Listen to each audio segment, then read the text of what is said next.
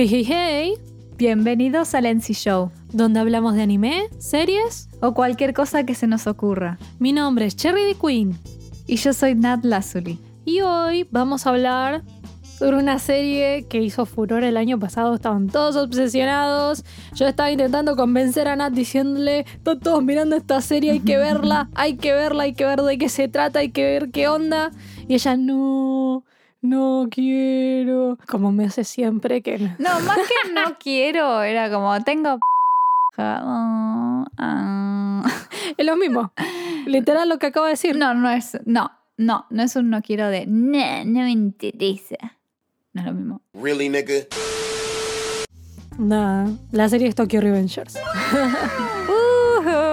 Así que nada, finalmente la logré convencer de ver la serie y decir, bueno, vamos a ver de qué trata esto, por qué la gente estaba tan obsesionada, por qué me salían todos TikToks con cosas de la serie. El efecto Kimetsu. Ahí cuando estuvimos investigando bien cuándo salió y toda la bola, muy parecido a la situación de Kimetsu. Así que nada, voy a dejar a Nat la enciclopedia que nos dé la introducción, como suele hacer. Muy bien. Tokyo Revengers es un manga escrito e ilustrado por Ken Wakui, que se empezó a publicar en marzo del 2017 en la Shukan Shonen Magazine de Kodansha, la cual tiene un par de series conocidas que ahora no recuerdo. Pero eh, es como la Shonen Jump de otra editorial, básicamente, ¿no? Bueno, Tokyo Revengers no digo que tuviese la gran fama cuando empezó el manga, pero bueno, hubo una adaptación, un live action, que fue lanzado en julio del 2021.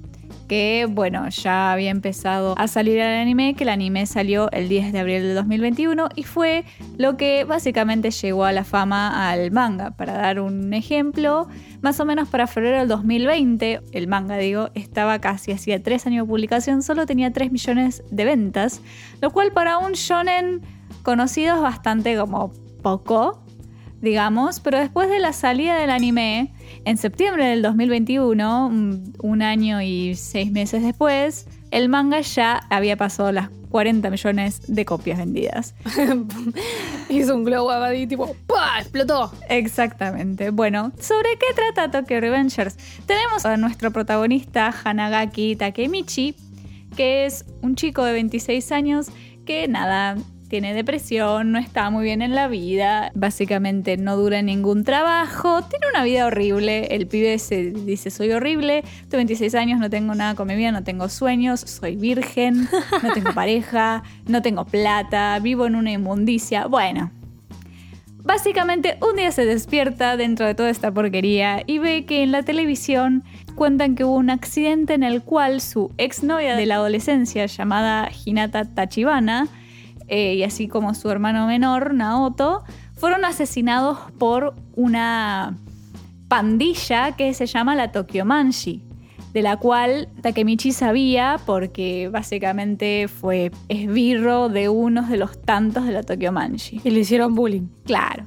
Bueno, Takemichi simplemente como que dice, uy, qué feo. Y es como que se pone mal porque no le puede recordar la cara a esta chica Hinata. Bueno, nada, va a tomarse el tren y alguien lo empuja hacia las vías del tren. Y por alguna razón, antes de ser golpeado por el tren, viaja al pasado exactamente 12 años atrás. O sea, él vive en el 2017 y termina en el 2005 Mm. cuando tenía más o menos 15 y 16 años de edad. Claramente el pobre hombre queda completamente confundido de por qué, básicamente es otra vez un chico de secundaria, ¿no? Y está sumamente frustrado porque vuelve justo el día de que había un problema con este pandillero que les hacía la vida imposible y todo eso. Y básicamente el protagonista, que ya lo vamos a hablar, este es el protagonista llorón. Ningún protagonista que ustedes hayan llamado en su vida llorón Es este tan nivel. llorón como este. No, este, este supera Claro. a todos. Bueno, frustrado, se encuentra con el hermano menor de Hinata, porque la vuelve a ver, se encuentra al hermano y le dice básicamente que dentro de 12 años su hermana y él iban a morir. El nene le cree de alguna manera, le toca la mano y vuelve al futuro. Lo cual es como, wow. Ahí se entera que el chico sí le creyó es un policía ahora que está investigando, te empieza a dar un par de cosas para decir, ok, claramente vos podés viajar al pasado y volver al presente de un tiempo de 12 años exactos y por alguna razón se triguea cuando le toca la mano a él. ¿No? Cuando le da la mano. Entonces básicamente empiezan como una misión para poder salvar a Hinata, la hermana de Naoto, de ser asesinada por la Tokyo Manji. Y así empieza nuestra historia. Fin. Flashero el plot. Flashero.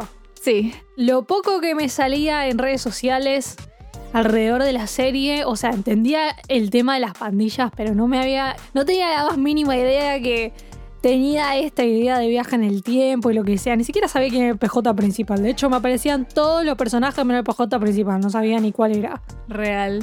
Así que, o sea, me sorprendió la idea del plot. Pero bueno, nada, nos mandamos ahí. Nosotras publicamos en Instagram que nos juntamos después de un mes que no nos veíamos con Nat a ver la serie. Eh, y, y nos morfamos 11 capítulos de una con un nivel de ansiedad. Sí, manejamos un nivel de ansiedad, chicos, que Literal, yo terminé en el piso y Cherry también. A los gritos, eran, no sé, las 4 de la mañana y yo estaba a los gritos. Pero bueno, vamos a hablar de la serie en completo. Eh, el anime. No vimos nada del manga, quiero aclarar esto. Entonces, ninguna de las dos tiene mucha idea de qué es lo que pasa en el manga. Nos vamos a concentrar en el anime. ¿Qué hay de bueno y qué hay de malo en la serie? Obviamente, Está buena la serie, no es perfecta, tiene sus problemitas, de hecho tiene un par de problemas importantes. Perdón, va a salir la mitad de la gente a decir que soy una hater. Es probable, pero a ver, son, no son detallitos, son unos problemas eh, que están a simple vista, que los puede ver cualquiera. No es que soy una rompequinotos, ¿ok? que me, que me pongo ahí a escarbar a ver qué le encuentro de... No, no, no. Son cosas que están a simple vista. Pero antes de ser una hater, vamos a hablar de las cosas que nos coparon de la serie. A ver, te dejo Nat, que empieces con esto. A mí. Bueno, básicamente, ¿qué tiene de bueno Tokyo Revengers? Primero que nada, nos presenta personajes interesantes, ¿no? Porque voy a decir la verdad, eh, primero que nada, es spoiler, disclaimer, lo que ustedes quieran. Ni a mí a Cherry nos gusta el protagonista. Eh, no, empecemos por ahí. Pero después, el resto de los personajes, lo que está bueno es que todos tienen su propia historia y cómo va sumando a cómo se van formando como personajes, ¿no? Y eso también lleva a la importancia de las relaciones que tienen estos personajes entre sí, ¿no? En el fondo, la base, el pilar de la serie es los lazos que va haciendo el protagonista y la gente alrededor del protagonista para que vayan cambiando los hechos del futuro, ¿no? Mm. Sí, una gran parte de la serie es piña, piña, piña, golpe, pandillas. Pero la otra parte es ver cómo el protagonista se las va arreglando, haciéndose amigo y conociendo a estos personajes tan interesantes, por qué están en una pandilla, cuáles son sus sueños o sus motivos por los cuales están ahí. Eso está bueno. Otra cosa, los diseños de los personajes son súper interesantes. O sea, realmente hay mucha creatividad atrás de los diseños de los personajes. Para mí el, personaje que más llama la atención desde el primer momento es Draken. Sí, total. Me encanta el diseño del hombre ese, me encanta, me encanta su ropa. Y nada, me parece que está buenísimo todo el tema de desarrollo de diseño. A mí me vuela la cabeza que Mikey sea tan chiquitito y sea tan fuerte. Me encantan esas cosas. Pequeño pero poderoso, poderoso el chiquitín. El coino es el coino,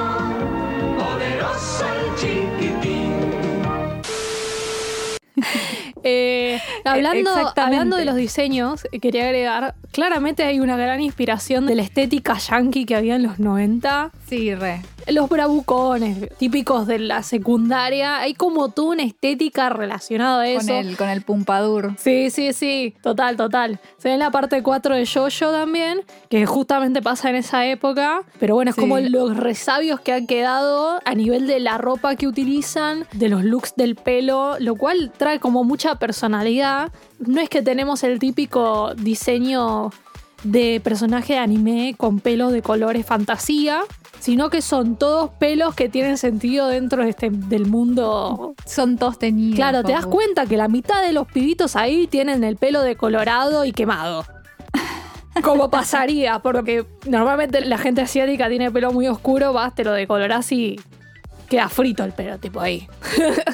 Pero Claro. son colores que son posibles de lograr. O sea, hoy en día ya sabemos que la gente se mete cualquier color fantasía en el pelo, pero para el tipo de mm, personajes, el lugar donde pasan, lo que representan, está como todo dentro del marco de lo real, ponele, y está recontra explotado, ¿viste? Porque siento que hay muchas caracterizaciones de personajes en otros animes que es como, bueno, sí, le voy a poner un pelo que desafía la gravedad eh, que siempre está perfecto y que tiene un diseño imposible de lograr, excepto, no sé, que seas una drag queen y le metas 80 kilos de, de spray para pelo para que se mantenga así. Esto no logra una variedad de diseños y darle un, mon- un montón de personalidad a estos personajes, todos distintos, con diferentes looks en el pelo. Yo creo que lo logra bastante bien. Y no todos son ni de la misma altura, ni el mismo tamaño, ni el, ni el mismo build del cuerpo, que no me sale esto en español. El mismo tamaño de cuerpo de. de- de- De vos tampoco, listo, ya está. cuerpo. en fin. Lo último que tenemos para decir de las cosas que estuvieron buenas de la serie, bueno, tampoco hay que decirlo así tan fatalista, ¿no? Pero bueno, tiene una premisa original la serie, ¿no? Esto de viajes en el tiempo y el hecho de que son pandillas, ¿no? Como que son los menos los shonens que son sobre pandillas y más los que el protagonista vive una realidad como de fantasía, Exacto. ¿no? Que Sí, sí. siempre hay habilidades especiales. O sea, si nosotros sacamos el entre comillas, poder de Takemichi que puede viajar al pasado, que lamentablemente en la serie no está explicado, Ya vamos a hablar de eso. Claro, ningún personaje tiene nada como especial ni poder de Shonen ni nada parecido. Está bien, la fuerza de Mikey puede ser media inhumana, pero el pendejo podría haber nacido muy dotado físicamente y hacer eso, ¿me entendés? Pero no veo flashes de luces, ni poderes, ni nada parecido. Entonces es como que, por un lado, es un... Respiras aire en el sentido de quiero ver un shonen sin poderes, bueno. Eso está Tokyo bueno. sí. Revenger, la verdad que es un respiro en ese sentido, ¿no? De no estar siempre cayendo sobre el estereotipo que tienen muchos shonens de el poder. Claro, sí, realmente logra un plot de shonen Sí. con lucha. O sea, lo típico del shonen es que sí, en algún momento se van a cagar a palos, pero no recurre a la necesidad de cosas fantásticas, ni poderes, ni cosas así. Y eso está bueno. Claro, exactamente. Y ahora... Ah, dijiste lo del opening. le- Nope. Ah, bueno, no. Ah. Bueno, eh, lo último que tengo para decir, mentira, es que tiene un excelente opening. Y creo que todos lo sabemos. Ah, está muy bueno. Tiene, tiene un muy buen opening. La música dentro de la historia no destaca especialmente, eh, pero yo siento que el opening es, es muy bueno. Bueno, ahora sí le doy el pie a mi querida compañera Cherry.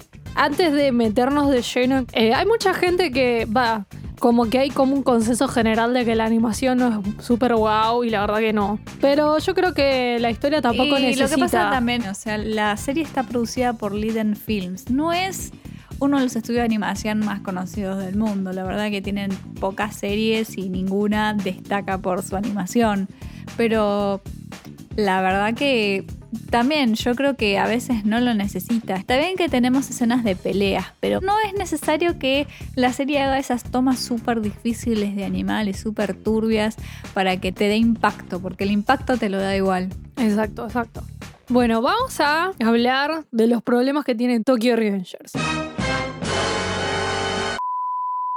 El primer problema es que lo único así como mágico que pasa es este poder que tiene Takemichi de hacer este viaje en el tiempo que son en los 12 años exactos y bla bla bla. El tema con este viaje en el tiempo es que la teoría por detrás es inconsistente, no tiene como una lógica que decir siempre funciona igual. Debería funcionar siempre igual, o más o menos parecido, ¿no? El pibe puede viajar en el tiempo, pero lo afecta de maneras distintas en el futuro, cuando él vuelve, porque la primera vez que lo hace, el chico estuvo no sé cuánto tiempo como en una especie de estado vegetativo pero las otras veces que vuelve aparecen situaciones como si él hubiese estado haciendo cosas en el medio, lo cual es como, pero para, o tu cuerpo queda en estado así como dormido o no. A ver, ahí hay que tomar una decisión y no está tomada. Y después lo otro es cómo afectan las memorias de Takemichi y de Naoto. Las primeras veces que vuelve, siempre él logra contactarse con Naoto y Naoto es consciente de que hubo cambios en el futuro. O sea, hay algo de la teoría de cambiar hechos en el pasado que sus memorias deberían, las memorias de Takemichi deberían como resetearse a cómo cambió su vida de lo que él cambió atrás. Cosa que durante un montón de tiempo no pasa, él vuelve al futuro y no entiende lo que está pasando, hasta que, bueno, pasa un tiempito y se va enterando de las cosas con ayuda de Naoto y etcétera, pero después va y visita a Draken a la cárcel y ahí el chabón le empieza a contar cosas y se empieza a acordar, entonces es como se acuerda pero no se acuerda, Naoto se acuerda, ¿por qué Naoto se acuerda si él no es el que viaja en el tiempo? A mí se me ocurre, debe recordar porque es el que activa cuando hacen el saludito de las manos, cuando se tocan las manos, debe ser por eso, pero no es una cosa que sea demasiado consistente. Entonces, para mí ahí el chabón debería haber decidido, haber dicho, bueno, esto va a ser siempre así. Y ya sí, está. aparte hay un tema de que cómo es que nadie se da cuenta que el protagonista cambia todo el tiempo, ¿no? Sí. O sea, el Takemichi inicial que nosotros vemos vuelve al pasado, ¿no?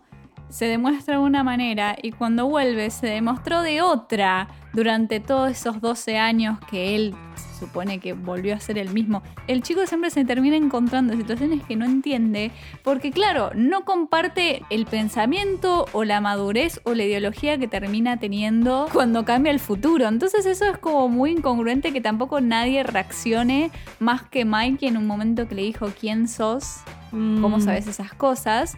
Pero después que nadie reaccione como, ay, no te hagas el tonto, ¿cómo que no lo sabes? Y que nadie, nadie reaccione. Le dan Son el que- beneficio de la duda Mm. muchas veces. Sí, eso es muy cierto. Es raro. La primera vez que lo vimos, Naoto nos explica cuando vos vas al pasado, entras en una especie de coma en el cual lo tuvo con suero durante, no sé, una semana y media, una cosa así. Y eso no se vuelve a repetir. Pero después cada vez que despierta se despierta en la librería. No sé si lo explicarán más adelante, pero por lo que se ve solamente en la serie, eso mucho sentido no tiene. Sí, sí, es lo que yo diría un complejo Araki. Primero pensó una cosa y después se olvidó y lo volvió a cambiar. Oh, con los stands. Es yo, yo es otra cosa, pero sería una cosa así, es como, bueno, primero le invento X poder al stand, pasa media serie y me olvido cómo era ese stand, así que le invento cosas nuevas y ya me olvidé lo que pasaba. Eh, bueno, y ahora vamos a el otro problemón que tiene la serie. Con el dolor que tengo que decir esto, chicos. La verdad que el prota no es un buen prota. No está piola este prota, no me gusta este prota. No me copa este prota. Ah, Pero, a ver, a mí me encantan los protagonistas que son estúpidos, que son llorones. Poneme a todos los protas acá, tipo todos en filas, como los tengo todos adoptados, son mis niños. Pero este pibe no me lo banco. Nope. Pero no es que es que a mí me genera rechazo porque, no sé, se me cruzó un cable. No, tengo razones y tienen que ver con cómo está escrito este protagonista. Primero que nada, el protagonista, por lo menos en el anime, no sé qué va a pasar en el manga, por eso claro, no crece, no tiene como un desarrollo que lo haga madurar, que ciertos sucesos que le vayan pasando lo hagan cada vez más maduro y cada vez más preparado para enfrentar las situaciones, ¿no? La verdad que siempre se enfrenta a una situación donde hay todo un despliegue de violencia alrededor de él, la gente se está cagando a palos, su misión es tengo que salvar a X para cambiar el futuro y le pasa varias veces y no es que cada vez está más preparado para afrontar esa situación, siempre queda paralizado por su miedo, recién reacciona cuando ya no le queda opción. Y cuando empieza, medio que se sorprende de que él estuviese envuelto en este mundo de pandillas, ¿no?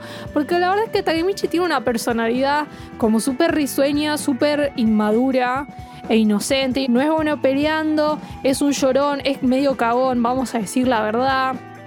Tiene miedo del dolor, que le peguen y que le duela. Eso lo paraliza en un montón de momentos cuando tiene que actuar y vos estás ahí tipo desesperado. Dale, pibe, no te das cuenta que se está yendo toda la pibe y el pibe ahí mirando todo alrededor frisado y, y en su cabeza despotricando contra sí mismo. Y es como, la personalidad que tiene no es compatible con este mundo de las pandillas, ¿no? Es un personaje muy wholesome para este mundo tan horrible. Mm. O sea, nosotros hablamos solo de la serie, no, no sabemos qué pasa en el manga. Quizás en el manga cambia, pero a ver, hay una realidad. En los 24 episodios que tiene Tokyo Revengers, nosotros lo vemos del primero al último y el personaje sigue actuando igual desde el primer minuto al último. Sí. ¿Hay cosas que cambian? Puede ser, quizás al inicio se hubiese rendido mucho más fácilmente y al final no se quiere rendir. Pero el problema es que siempre está el ciclo en el cual dice, no soy un bueno para nada, no puedo hacer nada bien. Y después se pone, yo soy el único que puede hacer las cosas, yo va a ser el que controle la Tokyo Manji. Y después le salen las cosas mal, se deprime otra vez. Y es como que a duras y penas puede evitar las desgracias y ni siquiera a veces. Como que las cosas pasan igual, pero porque por el simple hecho de él que esté en la situación, aunque esté llorando y paniqueando, parece que cambia la situación porque él está ahí. Yo lo pienso y digo, la verdad que estos pandilleros, a pesar de que son los que conocemos, ¿no? Son más o menos buenas personas. Ven un pibe que está llorando por la vida cada vez que le meten una piña y dirían, "Uf, este pibe es un boludo. Pero no, eh, es como así Takemichi, nuestro amigo, jaja. He needs some milk. Es como un poco incoherente, pero bueno, se podría justificar porque, bueno, son chicos adolescentes. No solamente quieren estar peleando todo el día y pasarla mal todo el día, sino también quieren tener cosas buenas en su vida. Pero en esos 24 episodios, el protagonista tiene que hacer un cambio mínimo. O sea, o se trauma o se hace más fuerte. Algo, ¿viste? Son los dos caminos. O te terminas traumando y decís mierda y terminas actuando por el trauma. o terminas tomando la decisión de, aunque seas débil, hacer algo para cambiar eso. Y ese es el tema, que Takemichi dice, bueno, esta es la vez que voy a hacer algo distinto, pero no lo hace, y no lo hace, y no lo hace. Es como que siempre termina reaccionando cuando las cosas están en el último límite de si reaccionaba después ya era irreparable. Esto genera que no logra exactamente lo que él quería, ¿no? Es como que, bueno, reaccionaste un poquito tarde. Si vos querías hacer eso, hubiese reaccionado antes, amigo. Eh, Claro, es, es eso. sí, sí, sí. No, otra cosa que quiero recalcar es que, a ver, Takemichi tiene 26 años durante toda la historia, por más de que vuelve a su cuerpo de adolescente. Pero la única diferencia real que se nota es cuando está con eh, la noviecita que, ¿cómo se llamaba? Hinata. La noviecita Hinata es la única que le dice, ay, ahora estás más maduro, como que ella es la única que se da cuenta del cambio. El hecho de que esté maduro es básicamente que le dé bola, vamos a ser sinceros. Literalmente. Es esa la única diferencia. Y que la trate con respeto, ponele, hasta que se acuerda que es un hombre virgen de 26 años y tiene una mina encima de él en bolas. Y obviamente no piensa con la cabeza de arriba, sino con la de abajo. Era uh. Comic Relief. Claro, sí, como comic relief. Pero la verdad es que sinceramente vos lo ves al pibe con todos estos adolescentes y yo te digo, te juro, te lo testifico, Draken es muchísimo más maduro siendo un adolescente que este pibe de 26 años. Sí. No actúa como un adulto, no, No. actúa nunca como un adulto. No, no, si uno es un adulto, no sé, tenés otra cabeza en este tipo de situaciones, ¿no? Y intentar ver otras salidas. Y nosotros sentimos que Takemichi no lo hace. No sé si es un adulto muy boludo, de última, no sé. Claro, es como que uno dice, bueno, está deprimido. Ponerle que se puede justificar. Pero hay cosas que, o sea, es una de las cosas que queríamos hablar. Él no aprovecha el hecho que tiene 26 años y que viene del futuro. ¿Por Mm. qué? Porque él podría hacer un plan. No sos un pendejo de 15. Terminaste la secundaria, tenés otro tipo de conocimiento de la vida y podés más o menos intentar trazar un plan para cuando vos volvés al pasado y cuando volvés al futuro, ¿no? Pero no lo hace. Podés pensar, me entreno, porque cuando vos sos adolescente quizás no lo pensás, te mandás de una, de cabeza. Pero él se supone que ya es un adulto y debería pensar las cosas de manera más fría y decir, bueno, quizás si yo me entreno, quizás las cosas pasan distinto. Pero no hace nada de eso. O por ahí decir, bueno, tengo este objetivo para cambiar el futuro. Bueno, me voy a poner a investigar, a ver qué es lo que pasa, a ver quiénes son las personas Claro. envueltas. A- algo te armás, tipo, no sé, algo. Yo siento que él, él se queda en la experiencia de revivir su juventud. se queda en ese lugar de, ay, no sé qué hacer, no sé quién preguntarle. Por ejemplo, vamos a dar un ejemplo con lo que tema del Kiseki, Nope. ¿no? Kisaki. Que Kiseki. ¿No es Kisaki? No sé, ni idea. Kiseki. Ni idea, ya no me acuerdo. El malo. Kiseki, Kisaki. El malo, el malo de la eh, película. Two hours later. Sí, es Kisaki. Gracias. Discúlpenme. Con el tema de Kisaki, o sea, esto entiendo yo que el pibe se puso re mal cuando lo vio y lo nombraron comandante. Bueno, ahora, el tema de ir y meterle una piña, eso es de prota mandado que no piensa. Sí. De un prota de 15 años, no un prota de 26. Eh, ahí está el tema, ¿no? El prota de 26 se quedaría en shock, pero Claro. diría, bueno, ¿qué puedo hacer para evitarlo? ¿Viste? No se manda a pegarle una piña, es como, Claro, es como, bueno, quizás yo intentaría, no, che, Mikey, mirá, me parece que, no sé, le inventás. Algo le decís, pero no, le dices, no te puedo decir por qué, pero, pero es peligroso. No, no, no lo metas. Como, burdo, burdo. Así no se hacen las cosas. Así no se hacen. o sea, la verdad es que la única ventaja que tiene este protagonista es que tiene cierto conocimiento de lo que va a pasar en el futuro por, bueno, su habilidad de ir y venir, ¿no? Pero ni siquiera es que la usa a su favor. Es como que el chabón, cuando llegan los momentos críticos, es cuando recién actúa. Cualquier persona medianamente inteligente diría, no voy a llegar a este punto para actuar. Lo que pasa es que uno puede justificar a partir del, bueno, en la situación te congelás, pero él entra a la situación antes de congelarse en bolas, sin ningún plan, sin nada. Pero justamente él se frisa en la situación límite, pero él debería, teniendo ese conocimiento, haber hecho algo antes de llegar a ese punto. Exactamente. Ese es el problema, que es como que no piensa en la distancia, como que no planifica. Simplemente ponerle que más o menos reacciona cuando ya se fue toda la mierda. Ese sería como el modus operandi de este pibe. Pero bueno, es como, si vos no sos fuerte físicamente, mínimamente usa la cabeza para impedir estas cosas. Pero este pibe no hace ninguna de las dos. Ni siquiera es que se pone a entrenar como para decir, bueno, voy a ser más fuerte, porque la verdad es que la cabeza no me da. No sé, es como que realmente llega a las situaciones muy poco preparado y no sabe qué hacer, ¿no? Sí. Cerrando un poquito este capítulo, pasamos a otro. Y la verdad es que todas estas actitudes y el hecho de que es muy inmaduro, llora por cualquier cosa, cuando tiene que actuar no actúa, actúa solamente de- todo lo que venimos diciendo, la verdad que no nos hace empatizar o simpatizar con él. Y hay una cosa que es muy de prota de shonen que este no tiene, que es que le falta agallas.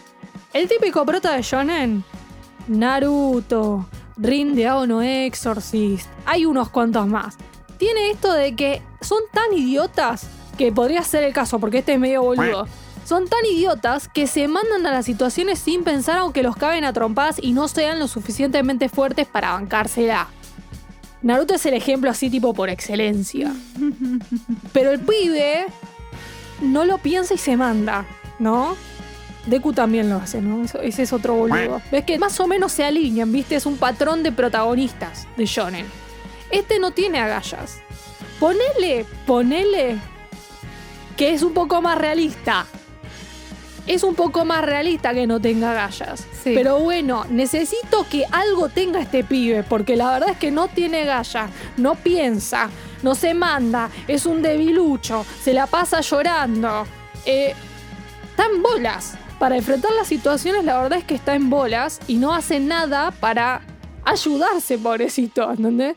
Es muy frustrante como persona que está mirándolo y encima es el prota. O sea, si fuese un secundario, bueno, qué sé yo, Vaya y te pase. cae mal y listo. Uy, golpeé el micrófono. Eh, vaya y pase, pero es el protagonista. Entonces la verdad es que está siguiendo un chabón que no está preparado para este mundo y no hace nada para ayudarse. No hace nada. Sí, aparte tiene cosas de prota de shonen porque tiene esto de los discursos inspiradores que vienen de Naruto TM Sí, en medio Sí, de sí, los sí, momentos claves, pero es como que no termina de darse. Él llega y da el discurso inspirador que en realidad no es un discurso inspirador, es simplemente él gritando lo voy a hacer, llorando, como por ejemplo es en la pelea contra Valhalla, que Mm, sí. estaban todos los de Tokyo Manji siendo apaleados de manera muy terrible por Valhalla. eh, es él quien los inspira a seguir esforzándose. Es medio esto de saco la característica típica del prota de shonen en el momento, ¿viste? Porque la trama lo necesita. Porque si él no hacía eso, la trama no cambiaba. Las cosas no cambiaban y terminaba haciendo lo mismo. Tenía que llegar él y no hacer exactamente algo que ayudara potencialmente en la situación, ¿no? Porque lo que hizo él en realidad a nivel personal no cambió nada. Simplemente se puso a llorar y pegó dos piñas y lo tiraron al piso. Uno siente que te están preparando para que él finalmente mejore y no lo hace. Finalmente el pibe se decide y dice, no, realmente estoy decidido, le dice a Naoto, deja de burlarte de mí, yo lo voy a hacer, y llega el momento y no lo hace. Pero de alguna manera, Mm. justamente porque la trama lo necesita, termina ayudando en la situación. Entonces es como un poco frustrante para el que ve la serie. Sí. Nos prometen algo del prota y nunca llega, y nunca llega, y nunca llega, y es, es difícil que simpaticemos con él. Puedes simpatizar a un punto, porque a nadie le gustaría tipo estar en una pandilla Pelea, y que te sí. a palos. Tipo, Sí, no, obvio, obvio. Pero a otro punto decís, y yo haría algo distinto. En este punto de la vida haría algo diferente, papu. Si yo ya, ya viví todas esas situaciones, si ya hice todo lo que hice antes y no me funcionó, bueno, es momento de cambiar la estrategia. Y el pibe no cambia la estrategia, Claro. ¿no? Y esto que decía Nat recién es lo que yo le decía a Nat, son características obligatorias de prota de shonen. O sea, es como todo prota de shonen tiene el discurso inspirador para sus, eh, sus propios aliados o para intentar que el malo sea conmovido por su discurso y se termine rindiendo o lo que sea, A ¿no? menos que seas Ichigo de Bleach y te deprimas en medio de la pelea. Bueno, pero Eh. la mayoría de los protas tienen esto, ¿no? Y este no es la excepción, pero justamente no está desarrollada esta característica, porque normalmente durante la pelea es como que, bueno, pasaron un montón de cosas, cuando ya te cagué a trompadas y no funcionó, bueno, te tiro el discurso inspirador. Estamos los dos en la mierda, destrozados, ¿viste? Después de que nos cagamos a trompadas y ahora te intento convencer. Que ese sería tipo el método Naruto de hacerlo. Sigo citando a Naruto. Pero este pibe ni siquiera es que pegó una piña. Lo cagaron a trompadas y el chabón está tirando un discurso que mágicamente aparece en el momento adecuado y todos los pibes deciden escucharlo. Rarísimo, porque es un don nadie dentro de la pandilla. Exactamente. Está muy manufacturado, no se siente natural para el desarrollo de las situaciones. Está acá porque la trama lo necesita y punto. Y además nada, es como, Ajá. esto lo decía un poco Nat antes, todo el mundo parece que Takemichi le cae De bien. alguna manera. ¿Cómo es posible si ni a mí me cae bien? ¿Cómo hacen? Ni a mí me cae bien este pibe. ¿Cómo hacen para que le guste a toda la pandilla? Bueno, eh, yo iba a decir que nada, cortemos acá el rant y sigamos, porque si no, o sea, tipo. No, no, no, no, no. Está bien, está bien. Era como para cerrar un poco esto. Nosotras no simplemente pensamos en todas las cosas que no nos copaban, sino que dijimos, bueno, ¿cómo funcionaría bien este prota? Que un poco ya lo ve- veníamos diciendo antes, ¿no? Sí, sí. Básicamente lo que tienen los protagonistas de Shonen, incluso el mejor amigo, rival, lo que sea, es un tipo de ventaja física o algún típico de ventaja en la cabeza. O sea, que son inteligentes, ¿no? Por ejemplo, demos un ejemplo muy bobo. Yushi de Jujutsu Kaisen Mm. El pibe no sabía nada de energía maligna ni nada, qué sé yo, pero tenía una fuerza inhumana. Bueno, que eso le da un plus que lo ponía al nivel del resto, ponele, ¿no? O tenés otros personajes como por ejemplo que este no es el protagonista, pero es el mejor amigo del protagonista. Armin de Shingeki no Kyojin es un perfecto ejemplo de un pibe debilucho que le tiene miedo a todo y aún así el pibe se la banca y se pone los pantalones cuando se los tiene que poner y tiene una cabeza que le sirve en el momento y siempre va con un plan. Claro, no será fuerte, pero es estratega. Claro, entonces es como que por algún lado tiene que compensar. Y Takemichi no compensa por ningún lado, lamentablemente.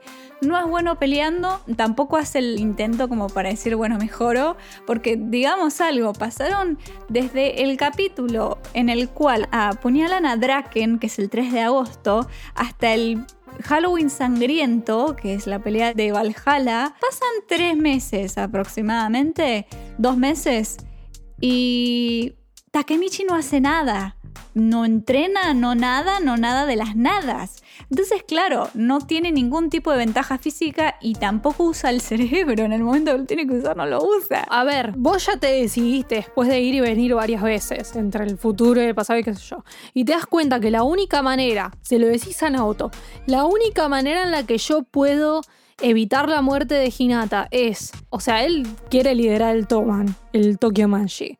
Ponele que a mí me parece aspirar un poco demasiado, pero ponele aspirar a una posición de poder dentro del Toman es un poquito más posible, ¿no? Porque él además ya es cercano a Draken y a Mikey.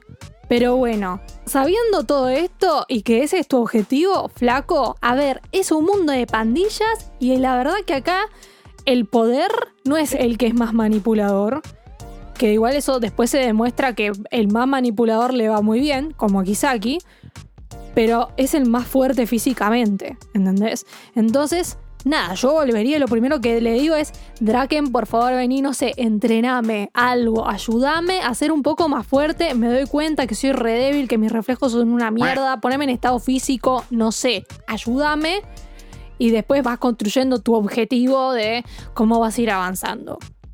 Bueno, ¿qué pasa? Ponele que no, porque sos muy pete. Ponele, porque sí, la verdad que es medio. Decís, la opción B es la de la persona inteligente, que sería, eh, bueno, justo con este pie no se puede. Pero si hubiese sido un prota un poco más inteligente, podría haber sido una batalla de cerebros con Kisaki. Eso hubiese estado buenísimo. Cómo manipular tu entorno para ir cambiando el futuro y que las cosas vayan sucediendo a tu favor. Compensar tu debilidad física con inteligencia y astucia y si necesitas alguien que caiga a trompadas, te agarras como hizo Kisaki, un par de esbirros súper fuertes y los tenés cerquita y cuando te van a golpear le decís, eh amigo, dale, defendeme, que este es tu laburo y que se caguen a piñas por vos. Nada. No es el caso, ¿no? Claro. O sea, incluso cuando vuelve el futuro, no actúa como un pibe de 26 años, actúa como un pendejito. Es como... Sí. Por eso es que no me termina de cerrar este personaje, porque es como, bueno, te decís, o actúa como adulto o actúa como adolescente. O por ahí la consecuencia de que él se vaya al pasado es que, no sé, que su mente tenga como que el chabón piensa más inmaduramente, qué sé yo, pero tampoco hay como una teoría ahí por detrás, porque cuando vuelve al futuro también actúa como un boludo. La verdad que es como, bueno, entonces claramente es boludo. Claro. Bueno, perdón, me quedé ahí con el ranting. Bueno, nada. ¿Cómo podría mejorar Takemichi?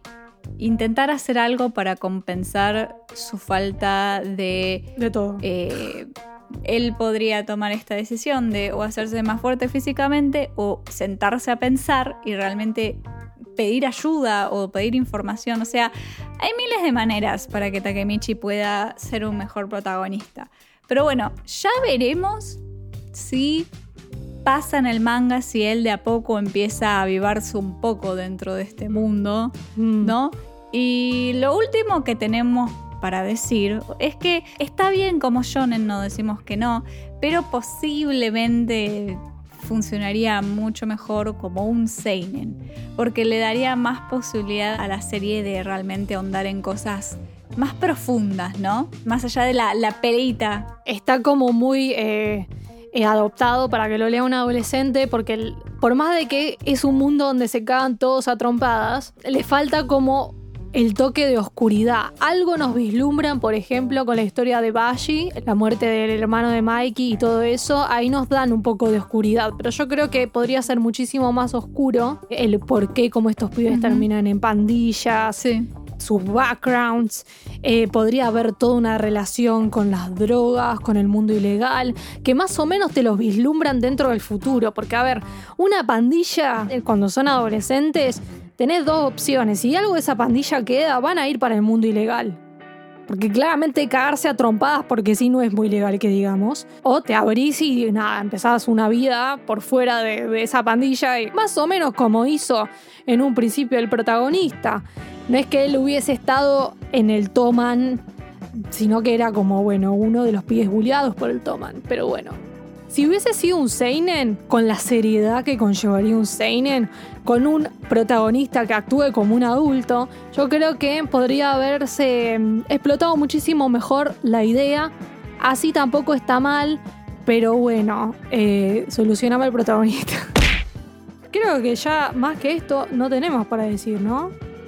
No, no, o sea, a pesar de todo lo que hemos dicho sobre Takemichi, el resto está bueno. Está muy bien. Si a mí me explican un poco el tema del viaje en el tiempo y Takemichi mejore un poco el tema de su personalidad, yo creo que la serie puede andar muy bien. Entonces es como que. ¿qué nos queda ahora básicamente? Ver qué pasa en el manga. Sí. Cuando me puse a buscar para dar la pequeña intro del programa, lamentablemente me spoileé que Takemichi de a poco se va a volver mejor. Entonces es como que bueno, primero que nada.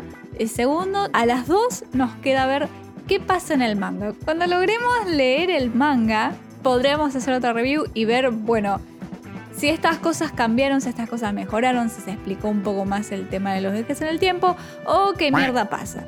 Pero bueno, simplemente fue la opinión que dimos al ver la serie y ver solo lo que nos mostró la serie. Que nada, ya sale la segunda temporada y bla, bla, bla, bla, ya veremos. Sí, o sea, por más de que parece que le tenemos como mucha bronca, nada, nos la devoramos rapidísimo y tiene un montón de puntos buenos. Porque siempre logra sorprenderte cuando viaja al futuro. Tengo que superar que es muy frustrante el protagonista. Pero, o sea, la premisa está interesante. Y es una idea que, por lo menos, el tema de las pandillas y que no tengan poderes y que, nada, el poder es el qué tan poderoso pegas trompadas. Es una cosa que no tenemos muy vista en el shonen en general. Por ahí había, antes de que nosotras nos pusiéramos a leer shonens, que es posible, pero bueno, está bueno como para renovar un poco de lo que normalmente se ve dentro del género. Así que en eso tiene como puntos extra y lo hace como interesante. Y nada, o sea, la verdad es que con ese final la serie te deja remanija y con una gana de ir y internarte en el manga y ver qué mierda va a pasar, ¿no? Así que nada, no es que vayamos a dropear la serie, solamente que mm, para mí estuvo como demasiado eh, hypeada, sinceramente.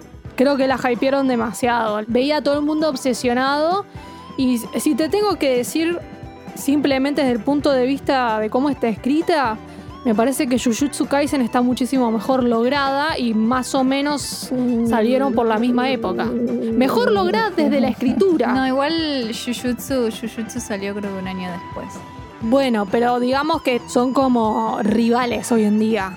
Sí, son las dos que están al top, porque Kimetsu está terminada, solamente por eso. Si no, sería Kimetsu al top el resto. Claro, pero también es como lo mismo. Haikyuu también sigue saliendo, sigue estando dentro de los mejorcitos vendidos y ya terminó hace rato. No, no, digo, pero que si Kimetsu siguiera saliendo, estaría Y es muy probable que superaría Kimetsu las dos. Y después Sí. el resto. Sí, sí, sí, sí. Eh, pero bueno, Pero sí, esto no quiere decir que no la vayan a ver y saquen sus propias conclusiones. Díganos qué les parece Takemichi, si opinan igual que nosotras, si piensan distinto. Y bueno, vuelvo a repetir lo que dije en el episodio anterior. Toda opinión es bienvenida mientras sea en un marco de respeto mutuo, ¿ok? Las opiniones presentadas de manera respetuosa, excelente. Pero bueno, queríamos darles nuestra más sincera opinión, que es lo que siempre hacemos. Sí. Así que eso ha sido todo por hoy, amigos. Espero que les haya gustado este análisis y nos vamos a estar viendo, eh, escuchando dentro de dos semanas. Creo que sí. Eh, Sí. Y bueno, nada, síganos en nuestras redes, déjenos su opinión, comentarios de YouTube, Instagram, Twitter, etcétera, etcétera, etcétera. Los vamos a estar esperando la próxima. Les mandamos un saludo, un besito. Bye bye. Para un poco. No, Chau. Para un poco. No, Eh, nos tienen que seguir, obviamente, en Twitter, en Instagram, en TikTok. Suscríbanse a YouTube, escúchenos en Spotify. Háganse los locos. Compartanlo con sus amigos. Claro, compártanlo. eh, gracias por escucharnos. Y hasta la próxima. Nos vemos. Bye bye. Bye.